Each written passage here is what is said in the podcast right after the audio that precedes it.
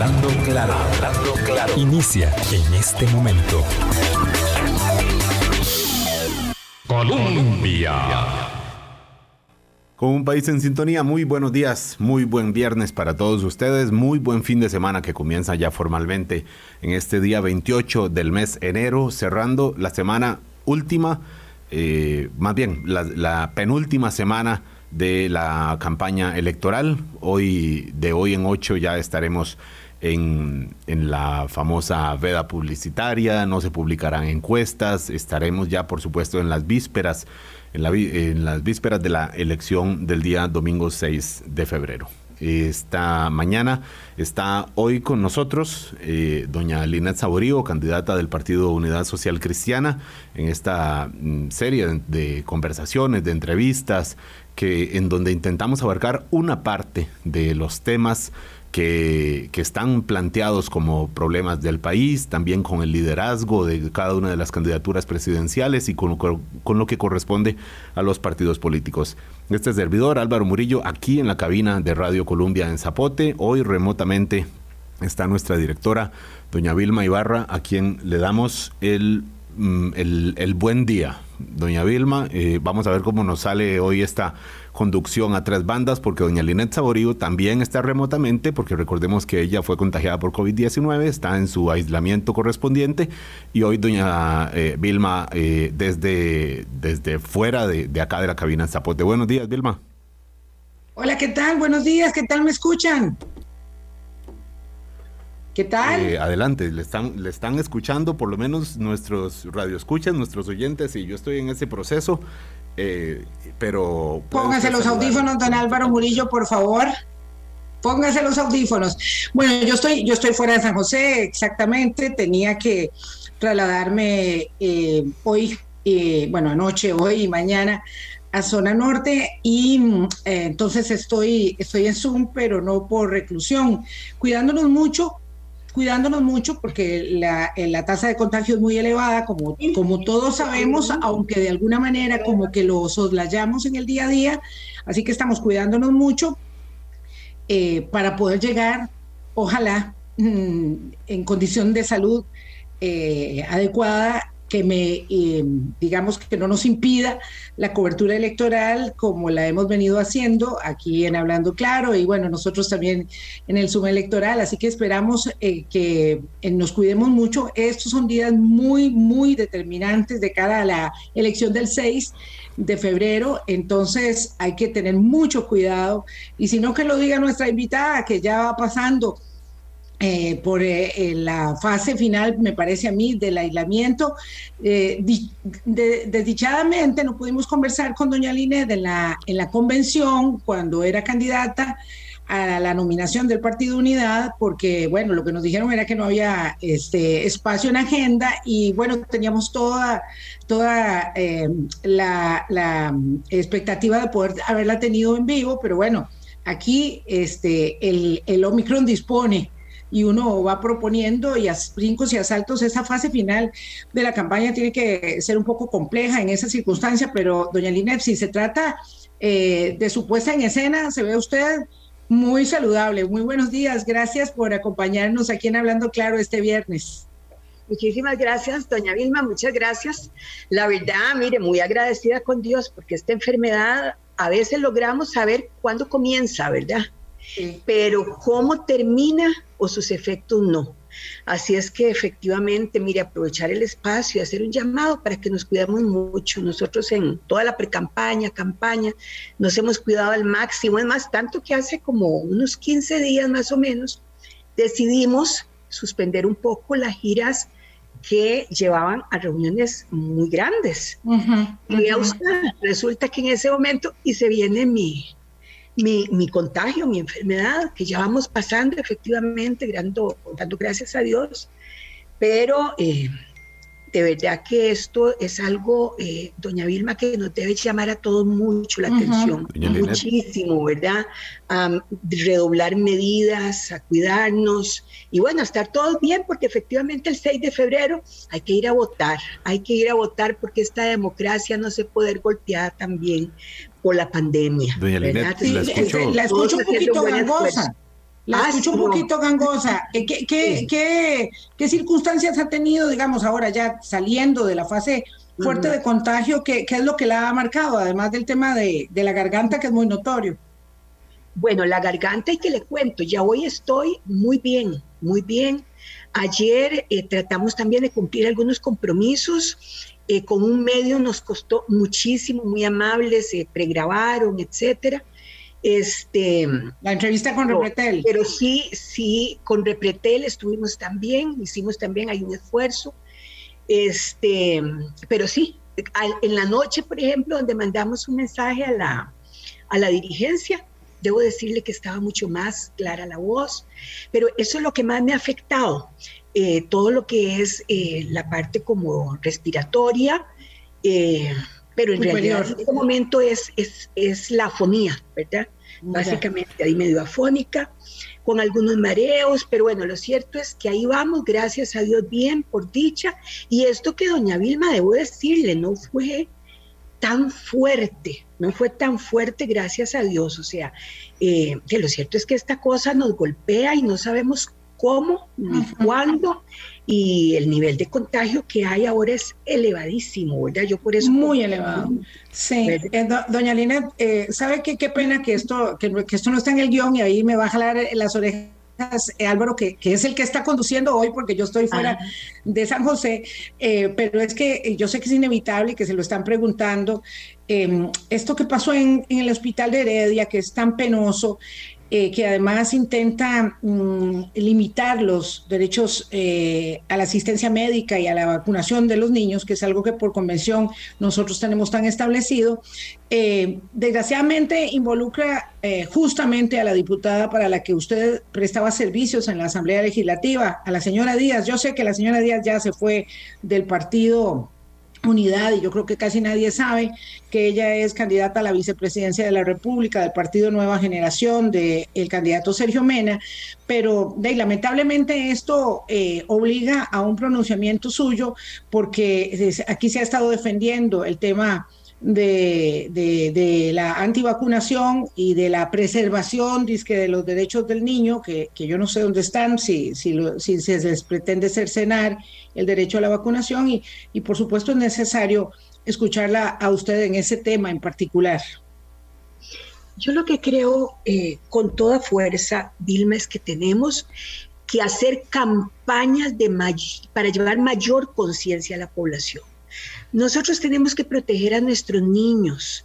Y este, estas enfermedades, este, virus que en realidad nos está acongojando a tantas personas y que nos ha causado tanto dolor, ¿verdad? Y tanta pérdida. Eh, yo lo que siento es que nosotros debemos eh, tomar nuestras determinaciones en una línea de protección, de protección. Y esa protección nos debe llevar efectivamente a informarnos, a tomar esa decisión que nos permita cuidar también a nuestra niñez, a nuestros adultos, nosotros todos en general. Eh, ya el gobierno ha tomado algunas determinaciones con una eh, obligatoriedad, en otros casos me parece que es campañas, campañas que estimulen esa toma de conciencia muy intensivas, esas campañas, me parece que es algo que está faltando. Creo que ahí eh, realmente yo haría un respetuoso llamado al gobierno para que eh, acelere no solamente las campañas, sino la toma de decisiones con bastante información. No es posible que un tema como este nos lleve a radicalizar posiciones, siendo que en este momento lo que más necesitamos es estar absolutamente unidos como sociedad. Doña estoy, totalmente de acuerdo con usted, doña Linet, pero no sé si es que usted prefiere soslayar expresamente el tema de la señora Shirley Díaz, la presidenta del Congreso ayer le hizo un llamado a la sensatez eh, y está visto que la campaña de vacunación ha sido un éxito y que radicales hay en todo el mundo. Tristemente en Alemania, en Francia, en Bélgica ha habido protestas anti eh, vacunas, también por supuesto en, Estados Unidos. Entonces eso digamos no es lo extraño. Aquí lo extraño es que es una diputada la que está eh, digamos echándole fuego a la hoguera, a la pequeña hoguera pero fuerte, porque termina en, manifestaciones de amenazas incluso a la integridad de representantes de los supremos poderes como los señores magistrados. Eh, entonces, eh, yo lo que quiero saber es si usted prefiere rehuir el tema de doña Shirley Díaz. Bueno, no, para nada, para nada, Vilma. De hecho, nosotros ayer nos pronunciamos, nos pronunciamos claramente señalando, eh, porque es realmente asombro y me parece que de alguna manera los representantes, los diputados son los primeros llamados en llevar más bien calma, tranquilidad, eh, y es lo que no está haciendo doña Chile lamentablemente. Yo desde ayer me pronuncié, eh, pensé más bien que era que eh, había montado su, consulta en lo que nosotros habíamos indicado en el día de, ayer, pero nosotros llamamos la atención en esa dirección también. Doña Linet. Nos parece que fue un, exceso, que esto no debe propiciar para nada la llegada de una gran cantidad de personas al lugar y que luego además, o sea, ingresan golpeando a otras personas, poniendo en riesgo la salud de cualquiera que se hubiera encontrado en la entrada misma del hospital, el personal de salud, porque es que además, Vilma, esto tiene muchas, muchas aristas. Por ejemplo, eh, la cantidad de enfermos que estamos teniendo en el sector salud es inmenso, se ha elevado muchísimo porque esto es sumamente contagioso. si nosotros continuamos en esta dirección, lo que podemos es quedarnos también sin médicos. Lo que hizo la señora diputada lo veo muy mal, lo veo muy mal. Una cosa es representar a la población y diferentes sectores y otra que al final de una acción de esta naturaleza se propicie una especie de levantamiento ciudadano que en nada ayuda ni colabora, ni en la salud, ni en el orden, ni en la paz social, ni en un país que además lo que necesita es estar unido y de alguna forma se está radicalizando. Por eso le decía, hay que llevar campañas, hay que llevar información, pero todos tenemos que estar al unísono tratando de dar solución a algo que nos quita vidas humanas. Linet, con permiso, perdone, es que tal vez... económicamente también. Don Oscar, lo escucho por ahí, ¿cómo está? Álvaro, para, para servirle, Álvaro, doña, doña Linet. Perdón, ya le cambié el nombre. no se preocupe, me, dijo, el nombre de mi hermano, no se preocupe. Sí, fue el eh. Eh, bueno, muchas gracias por estar con nosotros hoy, de verdad. Doña Elena, sí le agradezco por la dinámica esta de, que nos obliga eh, la, la entrevista remota. Sí le, le agradeceríamos si hace respuestas un poquito más acotadas para, para tampoco tener que interrumpir y caer una, uno encima del otro, ¿verdad? Este, doña, doña Linet, sin embargo, eh, digamos, usted dice que, le parece eh, preocupante y, digamos, rechaza o no sé si, si cabe decir, condena la participación de doña Shirley Díaz en ese acto. Lo cierto es que fue su jefa durante, entiendo que más de, más de dos años, usted trabajó para ella en su, como, como una mano derecha, usted era su jefa de despacho, parte, parte de su personal de confianza. Eh, cuando usted la ve en estos actos, eh, ¿reconoce ahí a la que era jefa suya para quien usted trabajó, a quien, a quien asesoraba? ¿O, puede, o, habrá que decir que esta es una persona que usted no conocía eh, durante el tiempo que, trabajó para ella? Bueno, es que de todas formas, vamos a ver, este, hay algo esencial en esto y es que no siempre comulgamos con todas las ideas de una persona que haya sido su jefe o su jefa o su compañero, es más, ni siquiera lo hacemos con los amigos, ¿verdad? Eh, no siempre tenemos que estar de acuerdo en todo eh, con una persona con la que se trabaja, sino pues, difícilmente, eh, difícilmente podríamos estar en algún lugar, o sea, cada persona hace su, trabajo para lo que es contratado y eso fue lo que hice yo fundamentalmente. Y hay cosas pues que sí, la verdad siento que ha cambiado doña, doña Chirle. Este, pero bueno, eh, no quisiera pues ahondar más, pero básicamente por el hecho de que eh, pues el espacio es un espacio pues muy valioso, no quisiera como Exactamente, pero sí quisiera aclarar, doña Linet, porque en el, en el currículum que manda usted al Tribunal de Elecciones, usted lo último que menciona, el último cargo que menciona fue el de vicepresidenta de la República. Dice que después se ha dedicado a la docencia y a consultorías. No está en su currículum que ha sido funcionaria legislativa, eh, eh, pues eh, en el despacho de, que ahora sabemos, en el despacho de doña Shirley Díaz, y usted dice, me tocaba hacer el trabajo para el que fue contratada, para el que fui contratada. ¿Cuál es ese trabajo? En, sencillo, así, en 10 segundos uno puede decir su trabajo, en qué consistía como funcionaria legislativa en el despacho de doña Shirley Díaz, doña Linet.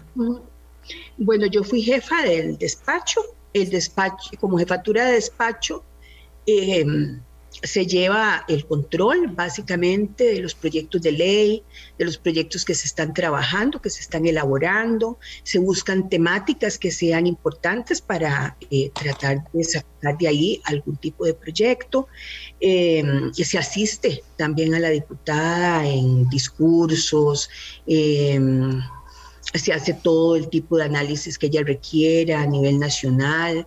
Eh, se trabaja también en, la, eh, en el envío de mensajes. Eh, realmente pues es un, trabajo administrativo, una parte y otra parte, porque se lleva también el control, por supuesto, del personal. los diputados casi siempre también tienen algún tipo de labor que desarrollan a nivel de las comunidades que representan.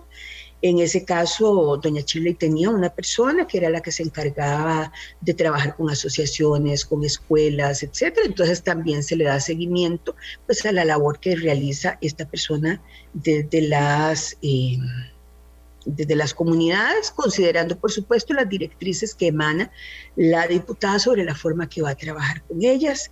Eh, pues eso es básicamente. Sí, lamentablemente tiene usted razón en que es muy penoso tener que ocupar tan valioso tiempo en, estos asuntos, ¿verdad? Eh, pero devienen en sustantivos porque resulta que eh, la señora Díaz, eh, pues obviamente se ha sentado en varias iniciativas importantes y ha abanderado otras muy penosas, como una supuesta reforma constitucional para restablecer el matrimonio tradicional entre hombres y mujeres y traerse abajo el matrimonio igualitario sustentado en fallos judiciales internacionales y locales. Entonces, claro, es muy difícil porque trabajaba usted para una de las personas eh, ultraconservadoras del Congreso, pero además eso nos lleva a un planteamiento que con eso creo que terminaríamos este bloque, Álvaro y doña, doña Linet, y es que esta fracción parlamentaria suya, del partido Unidad Social Cristiana, cuya bandera usted lleva adelante, es una fracción parlamentaria que consistentemente a lo largo de las tres últimas administraciones de doña Laura Chinchilla, don Guillermo Solís y don Carlos Alvarado, ha sido una representación política de oposición dura al estilo, digamos, del vieja, de la vieja oposición. Entonces, eh, ahora que hay tantos indecisos, ¿Cómo usted se desmarca de una fracción parlamentaria que ha sido esencialmente dura? Y ahí están los diputados que son tan emblemáticos, ¿verdad? Don, Pedro, doña María Inés, don Pablo. ¿Cómo se desmarca de eso y cómo le dice al electorado, mire, yo sí voy a ser una persona negociadora y aunque pierda la elección voy a procurar que mis diputados, los que voy a nombrar ahora, eh, sean personas que entiendan que hay que aprobar proyectos por el país Ayer mismo dos diputados suyos se pararon en la escoba de una reforma importantísima para resolver un problema que hay con los salarios de los educadores y ahí estaban don Pedro y doña María Vita en contra de todos los diputados, hicieron posible que ayer no se avanzara en una iniciativa sensible para los educadores, que es una población a, la que todo el mundo le, le, le, guiña el ojo. Entonces, ¿cómo hacemos para entender cuál es este partido unidad y qué es lo que usted como líder lleva adelante? Sí, bueno, la fracción de la unidad efectivamente ha sido una fracción bastante, yo lo señalaba así, bastante fraccionada en estos cuatro años, efectivamente. Eh, me parece eh, señalar lo siguiente, la precampaña, yo eh, cuando llego a la precampaña, los diputados de la unidad ya ellos tenían entre uno y otro precandidato, ya ellos se habían dividido en su, en su apoyo. así es que pues yo navegué toda la, la precampaña sin contar con el acompañamiento de los y de las señoras diputadas de la, de la fracción, porque yo llego, Vilma, a escasos tres meses de la... Eh, de darse la campaña interna. Así es que mi precampaña fue una precampaña que libré junto a muchos dirigentes, ¿verdad? Muchos dirigentes raso, como dicen ellos, ¿verdad? Este, esa fue mi dirigencia y me apoyó en todo momento en la precampaña. Pasada esta precampaña, pues lo que se trata en los partidos es de unir los diferentes eh, espacios políticos que se van abriendo en la contienda. Y en este caso, pues eh, tengo el apoyo de don Erwin, eh, Macís, que era uno de los precandidatos. Con el otro precandidato, pues no cuento con ese, con ese apoyo. Eh, él se mantiene, por supuesto, dentro de la fracción, don Pedro, pero no está apoyando la campaña. Em, así es que eh, es una fracción con sus particularidades. Tenemos un diputado recién llegando a raíz del fallecimiento del diputado Peña es un diputado nuevo que nos ha estado apoyando mucho también en la campaña.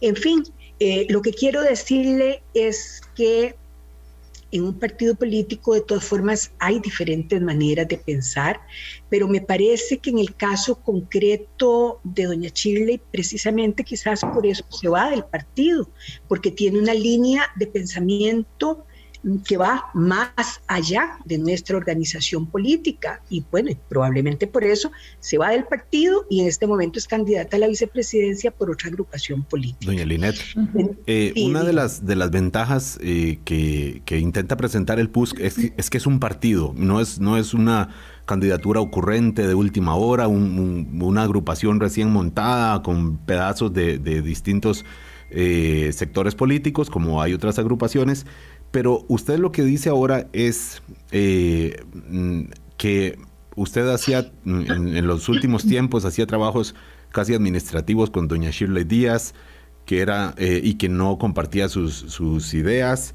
Está diciendo que no eh, recibe, que no recibió apoyo de la fracción del PUSC. está diciendo que hay diputados actuales que no la están apoyando a usted. La pregunta aquí es, eh, por lo que quizás muchos electores demandan, es el liderazgo. ¿Usted se considera líder en este partido? Y si me va a contestar que sí, mm, ¿cuál sería una prueba que usted me diga, mire, em, yo soy la líder, Linet Saborío, porque ha movido, influenciado, organizado y alrededor de mí vienen sectores eh, representativos importantes eh, que, se está presentando, digamos, como, como una oferta electoral en este momento. ¿Usted es una líder en el PUSC? Mi liderazgo es absolutamente claro, eh, absolutamente claro. Tanto que se ganan unas elecciones, tanto que la línea que lleva el partido precisamente es la línea de ideas políticas que yo impulsé desde el inicio de mi precampaña y estas son las ideas con las que estamos trabajando, ideas efectivamente social cristianas que no chocan además efectivamente con lo que este país necesita, sino al contrario, da una verdadera solución.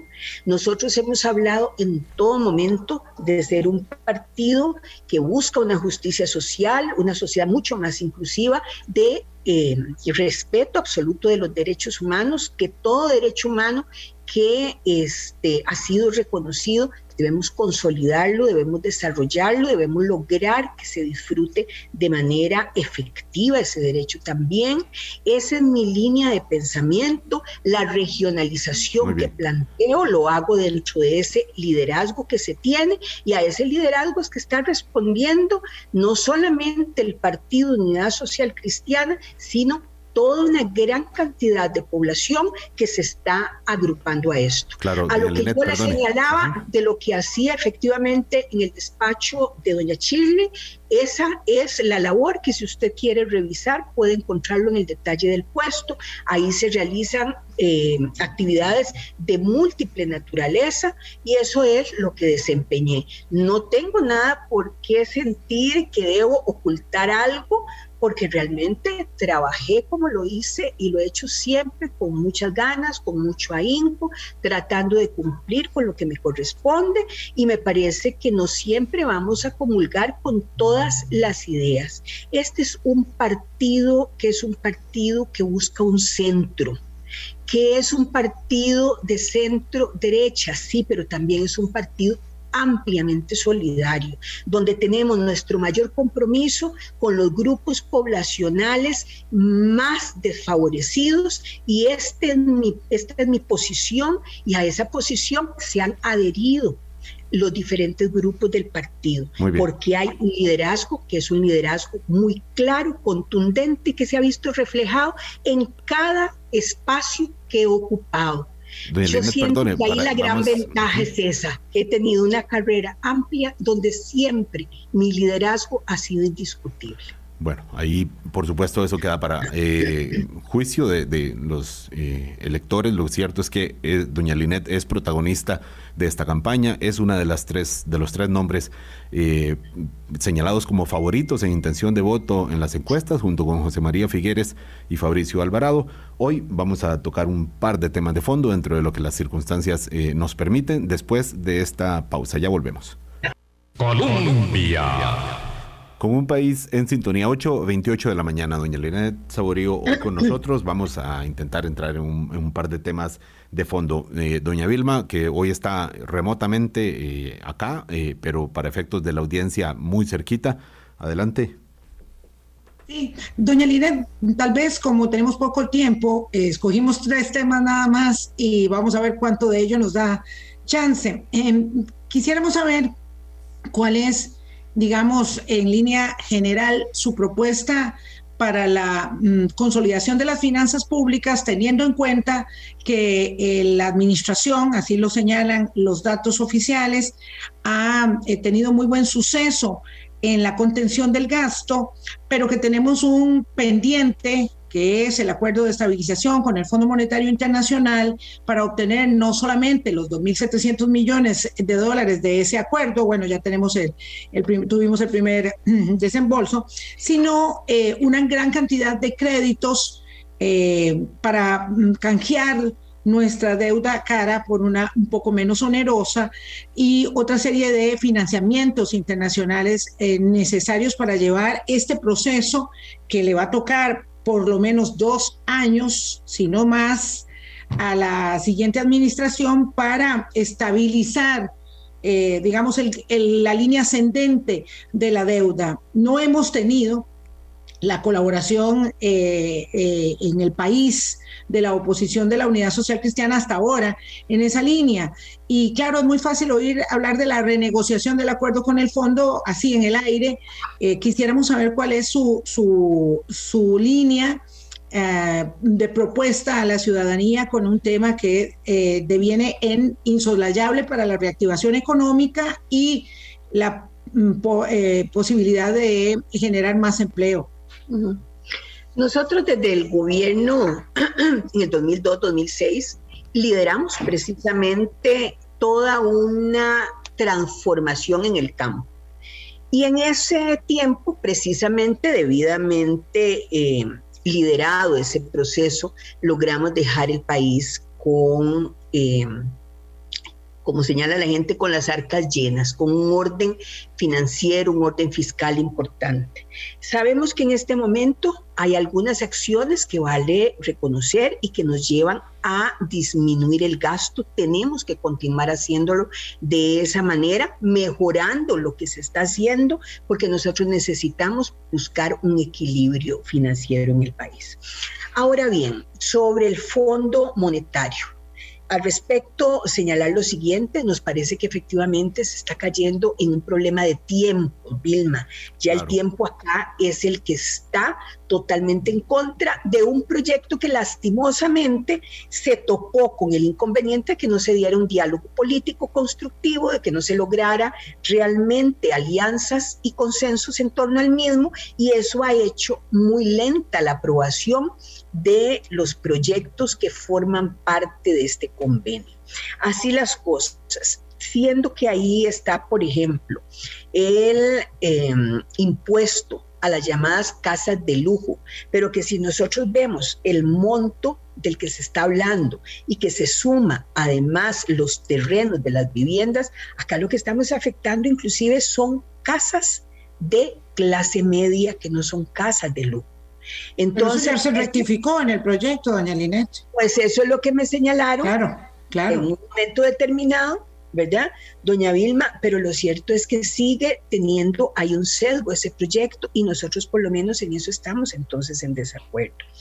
Pero esto para ponerle un eh, ejemplo específico de lo que ha eh, mediado para que los proyectos no vayan saliendo. Yo siento que hace falta efectivamente una acción política, un diálogo político mayor para que posibilite los acuerdos y que se pueda realmente avanzar. A nosotros, por ejemplo, en aquel momento nos tocó liderar eh, la transformación fiscal, una reforma completa, integral, y logramos hacerlo con ese diálogo político constructivo que lastimosamente luego el proyecto como tal eh, eh, topó con el inconveniente de un eh, problema, digamos, de formalismo legislativo y que así lo señaló la sala constitucional, pero eso es lo que nos parece que falta. Por lo tanto, se habla efectivamente de renegociación.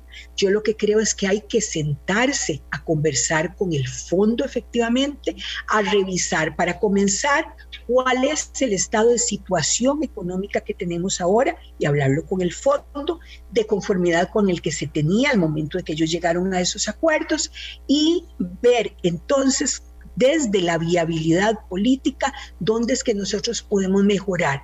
Con la contención del gasto, dónde podemos mejorar también incrementando la recaudación y ahora sí vamos a sentarnos a ver qué es lo que podemos realmente sacar y negociar como corresponde políticamente, negociar con la nueva Asamblea Legislativa. Doña Elena, tiene razón usted cuando dice que estamos contra el tiempo, que ese es un problema. Claro, estamos contra el tiempo porque no se han hecho las cosas conforme...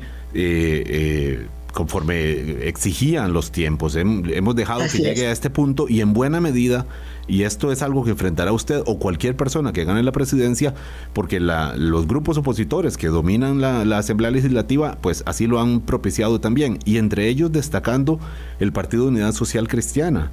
¿Usted cree que la oposición eh, digamos que, que, el PUSC ha hecho una oposición responsable y que no acabará pagando en caso de que usted ganara una elección presidencial, acabará ocurriendo como ocurrió con el PAC, que acabó don Luis Guillermo diciendo la frase, no es lo mismo eh, verla venir que tenerla enfrente eh, o bailar con ella, era. Y eh, claro, la, la nueva realidad política hace que mucha responsabilidad recaiga sobre la fracción de su partido y por eso le preguntaba antes por el liderazgo suyo con el, con el, con el PUSC. Pero bueno, la responsabilidad de su partido en estos temas y por no decir de los créditos del, del BID que hubieran beneficiado muchísimo a, las, a las arcas públicas y otras posiciones que son atribuibles también a la fracción social cristiana. Claro, es que todo eso depende de la posición que usted quiera tomar. Si lo que quiere es revisar únicamente la oposición, o si lo que quiere es revisar el accionar gubernamental para lograr acuerdos. Entonces depende de lo que usted quiera llevar en análisis en la entrevista. Por ejemplo, para, tomar, para tomar únicamente, para tomar únicamente el caso que usted menciona de don Guillermo Solís. Resulta que ese es un ejemplo muy interesante, porque en su momento él señaló que aquí no había crisis, que aquí no había premura por resolver el problema fiscal.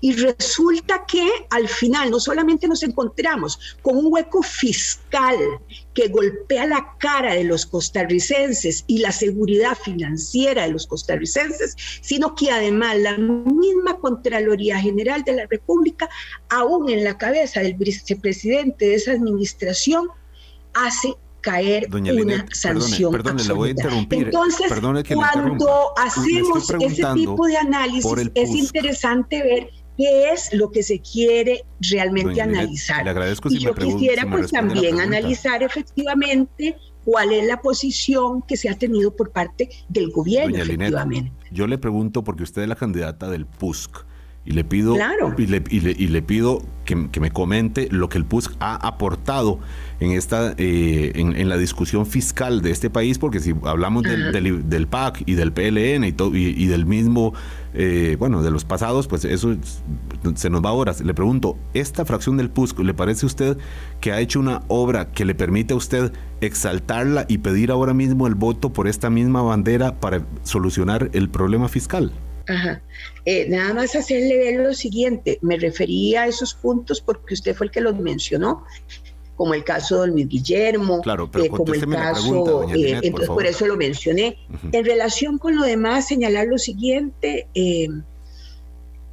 la fracción ha tenido diferentes posiciones, efectivamente, no ha actuado al unísono. por ejemplo, en cuanto a la aprobación de esta reforma eh, parcial que se empujó, eh, parte de la fracción estuvo apoyando efectivamente el proyecto, otra parte no lo hizo. Eh, me parece que han tenido diferentes momentos, diferentes proyectos que han apoyado y tendríamos que analizar uno a uno. Yo comencé señalando, esta es una fracción que ha sido una fracción efectivamente con posiciones a veces eh, en una, no en una sola dirección, efectivamente. Eh, fue lo primero que señalé. Y para la próxima fracción me parece que debemos tomar en consideración lo siguiente. Es una fracción distinta, con una composición efectivamente lleva mucha gente joven, inclusive.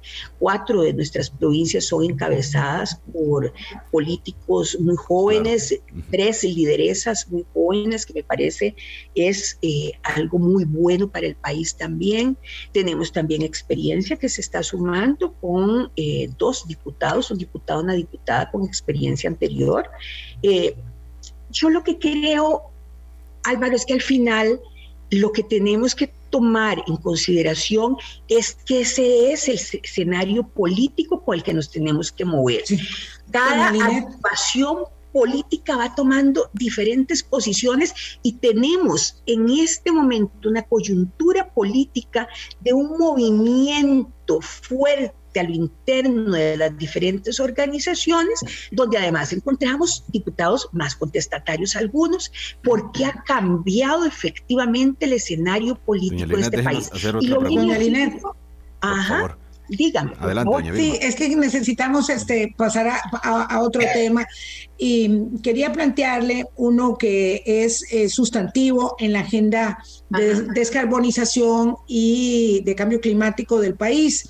Esto tiene que ver con que se ha traído a valor presente una vieja, vieja discusión que creíamos zanjada, pero no lo está, para em, em, establecer legalmente la extracción la posibilidad de exploración y extracción de petróleo y gas, de combustibles fósiles. Su fracción, y usted la he oído varias veces diciendo que está a favor de la exploración y extracción de gas natural. Quisiera preguntarle si esa posición aún se mantiene a pesar de la evidencia que señala que no es posible extraer gas si no se extrae el petróleo, porque esta propuesta de la unidad solamente es eh, complementada o acuerpada por la propuesta de Nueva República de hacer extracción de ambos combustibles. Entonces, los demás partidos, sobre todo los que van punteando, están en contra de la exploración y explotación de gas y el tema ambiental es sensible en el país y, para decirlo en plata blanca, jala votos o les resta. ¿Hoy qué mm. piensa? No, yo privilegio siempre las energías limpias y las energías verdes. Ante una consulta que me hicieron en un momento determinado eh, sobre el gas natural, obviamente yo prefiero el gas natural y prefiero que tengamos la posibilidad de hacer un viraje hacia un consumo mayor de gas natural en aquello que se pueda sustituir petróleo porque el petróleo es mucho más contaminante. Y me parece que lo que el mundo avanza hacia nuevas energías que hoy son muy onerosas, muy onerosas, nosotros debemos considerar aquello que resulte menos contaminante, pero que tenemos que sumar acciones muy claras dirigidas a bajar el consumo de ese tipo de combustible. Sí, sí, pero doña Linet, usted va a estar en contra de ese proyecto de ley que pretende justamente establecer la prohibición de exploración y eh, explotación petrolera en el país o no está en contra? ¿Sí o no? Sí, bueno, a mí, a mí me gustaría más dejar la explotación de gas y la explotación de petróleo como un asunto totalmente eh, totalmente fuera. Ahora, ¿qué es lo que pasa, Vilma? Que eso uno lo entiende porque uno recorre este país. Hay muchísima gente que lo que siente es, nosotros necesitamos hacer algún tipo de explotación que nos permita tener más recursos. Yo lo que creo es que nosotros debemos continuar trabajando muy fuertemente, aprovechando este país que se ve bien, ambientalmente y buscar y explorar nuevas posibilidades de desarrollo, pero realmente hacerlo, sumando ahí efectivamente desde nuestros diplomáticos, nuestros representantes, sí señor. O sea, que le gustaría que no, pero que sí estaría de acuerdo, entonces, así es, eso le entiendo de su respuesta. No, no, no, no, no, no, no, no, Álvaro, qué pena. No, no, qué pena, para claridad, este, para, Qué pena, porque la verdad es que siento, usted me disculpa, pero siento que lo que está queriendo es llevarme a una situación que es precisamente la que en muchas ocasiones tratan y han tratado y algunos han logrado construir como de que mi posición es ambivalente. Estamos teniendo una conversación y en esta conversación yo le estoy diciendo fundamentalmente yo no impulsaría la explotación ni la exploración de gas ni de petróleo. Pero el país, el país tiene algunos sectores diferentes posiciones, las cuales yo miro con respeto. Yo no impulsaría dentro del gobierno esto. Hay gente que ha estado en contra del proyecto que impide eh, o prohibiría la explotación de petróleo y de gas y lo están haciendo no porque estén de acuerdo con el petróleo o con el gas, sino simplemente porque lo sienten que es algo que no debe decirse desde ya que no. Esa es, esa es la conversación que estamos teniendo. Y en mi caso, ya le dije, han habido ocasiones en que me han preguntado entre uno y otro, y eso fue lo que contesté, entre uno y otro yo me quedo con el gas porque es menos contaminante. Y me parece que en cuanto al proyecto de ley, yo estaría de acuerdo en que no haya exploración en el país, que no haya exploración de ningún tipo ni explotación, pero, pero yo entiendo también y miro con respeto a la gente que lo que dice es, no podemos cerrar las puertas si no sabemos hacia dónde económicamente el país va. Muy bien. yo, pienso que, yo, estoy de acuerdo con que esta es una, una discusión muy sensible. Eh, este, doña Linet, el, el tema es que, digamos que no podemos engañarnos en el sentido, está muy bien que tengamos libertad de expresión y que unos quieran explorar y otros quieran no explorar, pero el país tiene que tomar decisiones de política pública. La moratoria está establecida vía decreto desde hace mucho tiempo y lo que la gente debe saber, porque no tiene por qué saberlo, es que no es posible explorar y explotar gas sin explorar y explotar petróleo. Entonces, claro, la gente sin criterio puede pensar que todo es válido y que uno es menos malo que el otro. pero bueno, pero nos toca, nos toca a los formadores de opinión y a los líderes políticos decirles, mire, esto científicamente no procede, no se puede tal cosa como saquemos lo bueno y dejemos lo otro, aunque el, gas no es nada, no es nada bueno tampoco, pero sabemos que todavía somos dependientes de combustibles fósiles. Eh, y bueno, hablemos de de, educación, doña Linet, para aprovechar este tiempo. Sí, don Álvaro. Hacemos el corte. No, vamos de, una, vez, vamos directo, vamos seguido. Sí, vamos seguido para aprovechar este tiempo. Eh, hablemos de educación. Eh, se dice que la apuesta educativa, lo dicen los expertos, de América Latina es hoy una realidad eh, convertida en estafa. Así se habla de la apuesta educativa de América Latina. Tenemos un problema gigantesco. Y, eh, quisiera saber si más allá del reconocimiento del tamaño del problema que tenemos y del tema del apagón digital y del eh, agudizamiento que la pandemia trajo, este, la hoja de ruta del Partido Unidad Social Cristiana va a, digamos, eh, generar con mucho énfasis la solución o la remediación mm, parcial de problemas que van a durar décadas con la hoja mm, tal vez de guía de los diagnósticos y recomendaciones muy concretas del estado de la educación para no empezar de cero eh, y hablar de cosas que otros candidatos, no ustedes han hablado, como eh, declaratorias de emergencia nacional que no proceden jurídicamente en el tema de la educación, doña Linet. Bueno, nosotros lo que planteamos es una transformación de la educación una reforma educativa. Estamos trabajando ya en todos los diferentes lugares del país, estamos haciendo foros, tenemos un programa de gobierno que se ha trabajado con los y con las educadoras también, pero proponemos que esta reforma también los padres de familia jueguen un papel preponderante, bien.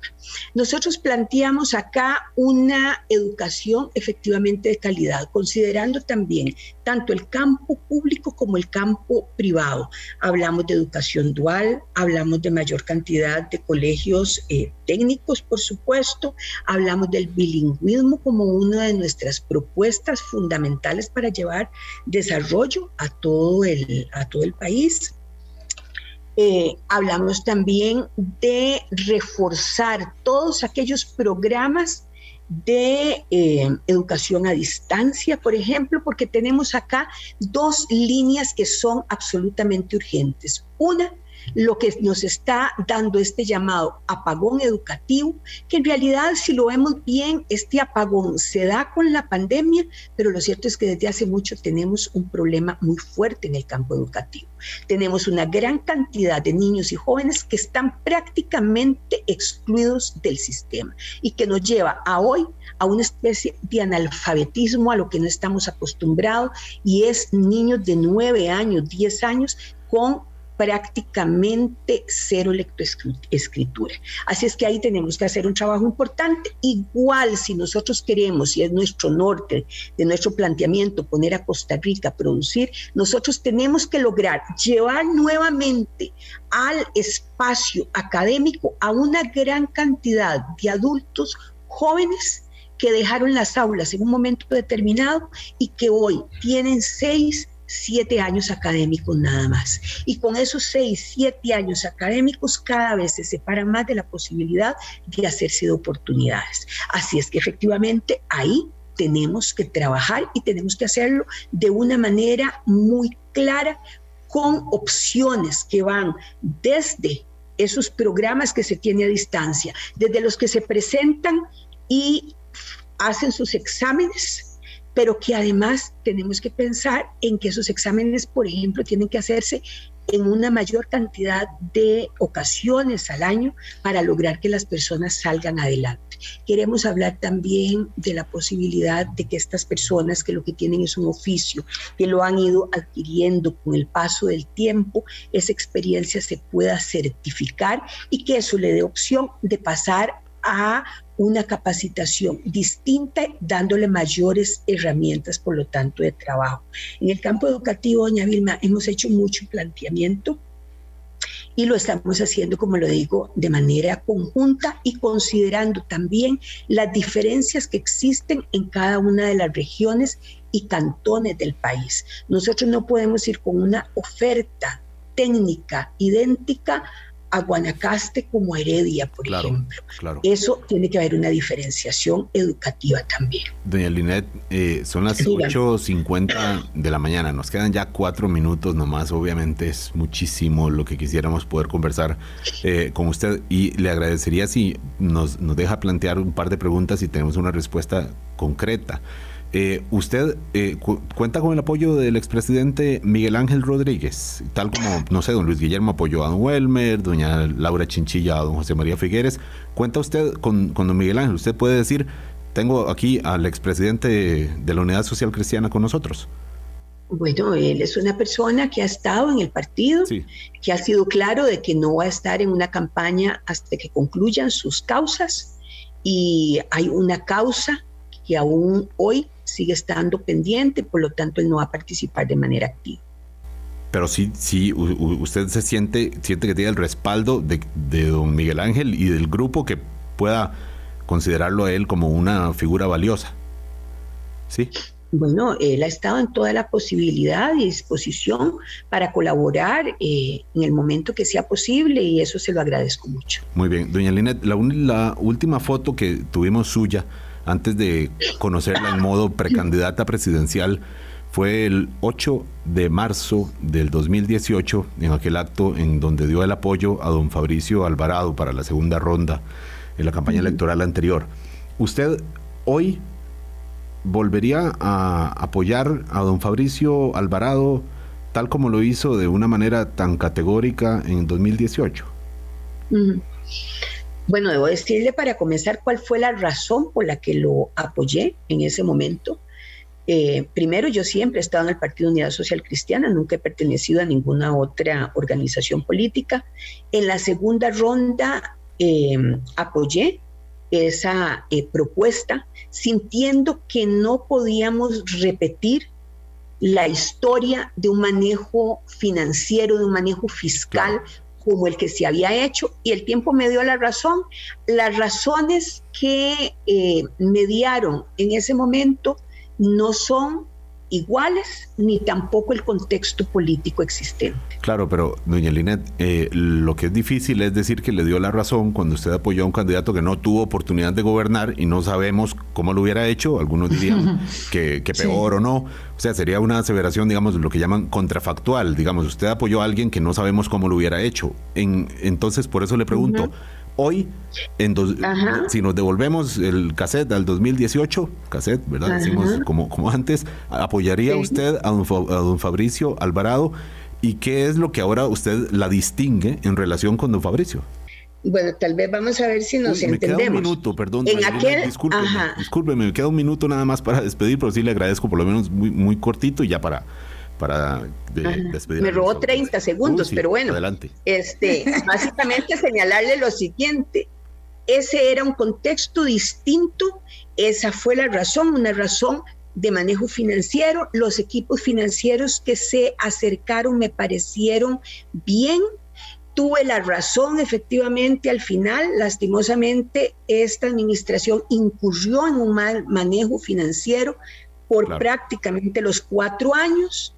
Así es que en uno era efectivamente un chance con buenos equipos que se acercaron y en el otro se sabía desde ya cuál iba a ser la posibilidad que íbamos a tener en la parte económica. Y cuando la parte económica se maneja mal en un gobierno, eso lo que lleva es pobreza a toda la población. Y eso a mí por lo menos me impulsa inclusive a impulsar esta candidatura porque no solo tenemos la experiencia para gobernar, tenemos el conocimiento para hacerlo, sino que además hemos demostrado que manejamos las finanzas públicas con gran seriedad, con gran cautela, y fui la vicepresidenta de la última administración que dejó el país financieramente estable y que le permitió, inclusive dos años después, hacer frente a una crisis económica. Porque bueno, esos son los liderazgos exactamente, don Álvaro, los liderazgos que es empujar al país hacia donde resulta más conveniente y es lo que he hecho toda mi vida. Doña Linet, muchas gracias por habernos acompañado. Espero de verdad y le solicito si, si va a segunda ronda, esto es, esto es una baraja abierta, pero si va a segunda ronda, espero que podamos tener una conversación en, eh, face to face en la mesa de Hablando Claro en Colombia y ahí ya podremos conversarnos este, con, con, más mm, facilidad en la dinámica. Esto, esto de hacerlo por Zoom evidentemente no es igual. Muchas gracias por haber estado con nosotros. Por favor, repóngase, cuídese mucho, repóngase y cuidémonos todos este fin de semana, cuidémonos para poder ir a votar. Que la pasen muy bien. Ese, ese mensaje repetitivo, doña Vilma, que todos nos cuidemos mucho. Esta es una enfermedad que no sabemos dónde para. ¿Verdad? no sabemos tampoco cuáles son las, secuelas en, cada organismo, hay que tener mucho cuidado. Feliz fin de semana. Álvaro, amigas, amigas oyentes, doña Linet, hasta el lunes tenemos eh, programa, nuestra última entrevista con candidatos de esta ronda y la semana en la recta final de la elección del domingo 6 de febrero. Que la pasen bien, chao. Hasta luego. Hasta luego, gracias. Hablando claro, hablando claro.